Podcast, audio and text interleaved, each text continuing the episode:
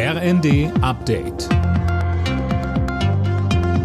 Stündlich neu. Auf den Punkt informiert. Ich bin Mia Hin. Guten Tag.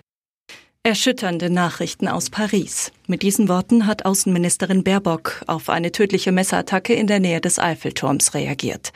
Baerbock schrieb auf X, vormals Twitter, meine Gedanken sind bei Freunden und Familie des jungen Mannes. Bei dem Angriff gestern Abend wurde ein Tourist aus Deutschland getötet, zwei weitere Menschen sind verletzt. Der Angreifer wurde festgenommen. Die Behörden hatten den 26-jährigen Franzosen als radikalen Islamisten auf dem Schirm. Nach dem Ende der Feuerpause nimmt das israelische Militär jetzt verstärkt den Süden des Gazastreifens ins Visier. Dort werden noch viele Hamas-Kämpfer vermutet. Die Hamas wiederum feuerte wieder Raketen in Richtung Tel Aviv.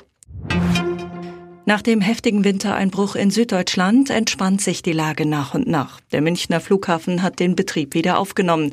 Aber auch heute fallen hunderte Flüge aus. Im Zugverkehr werden zumindest Strecken von München nach Stuttgart und Nürnberg wieder bedient.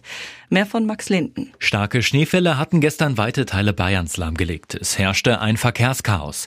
Autos blieben liegen, Züge konnten nicht mehr weiterfahren. Passagiere mussten am Münchner Flughafen in den Terminals übernachten. In München kam auch der ÖPNV zum Erliegen liegen. Tausende Haushalte in zahlreichen Städten und Gemeinden im Süden Bayerns waren ohne Strom. Auch in Teilen von Baden-Württemberg und Österreich sorgte das Winterwetter für Probleme. In der Fußball-Bundesliga spielt Tabellenführer Leverkusen heute gegen den BVB. Zehn Punkte trennen beide Clubs aktuell. Anstoß ist um 17.30 Uhr. Vorher spielen Mainz und Freiburg gegeneinander. Für den Abend ist die Partie Augsburg gegen Frankfurt angesetzt. Alle Nachrichten auf rnd.de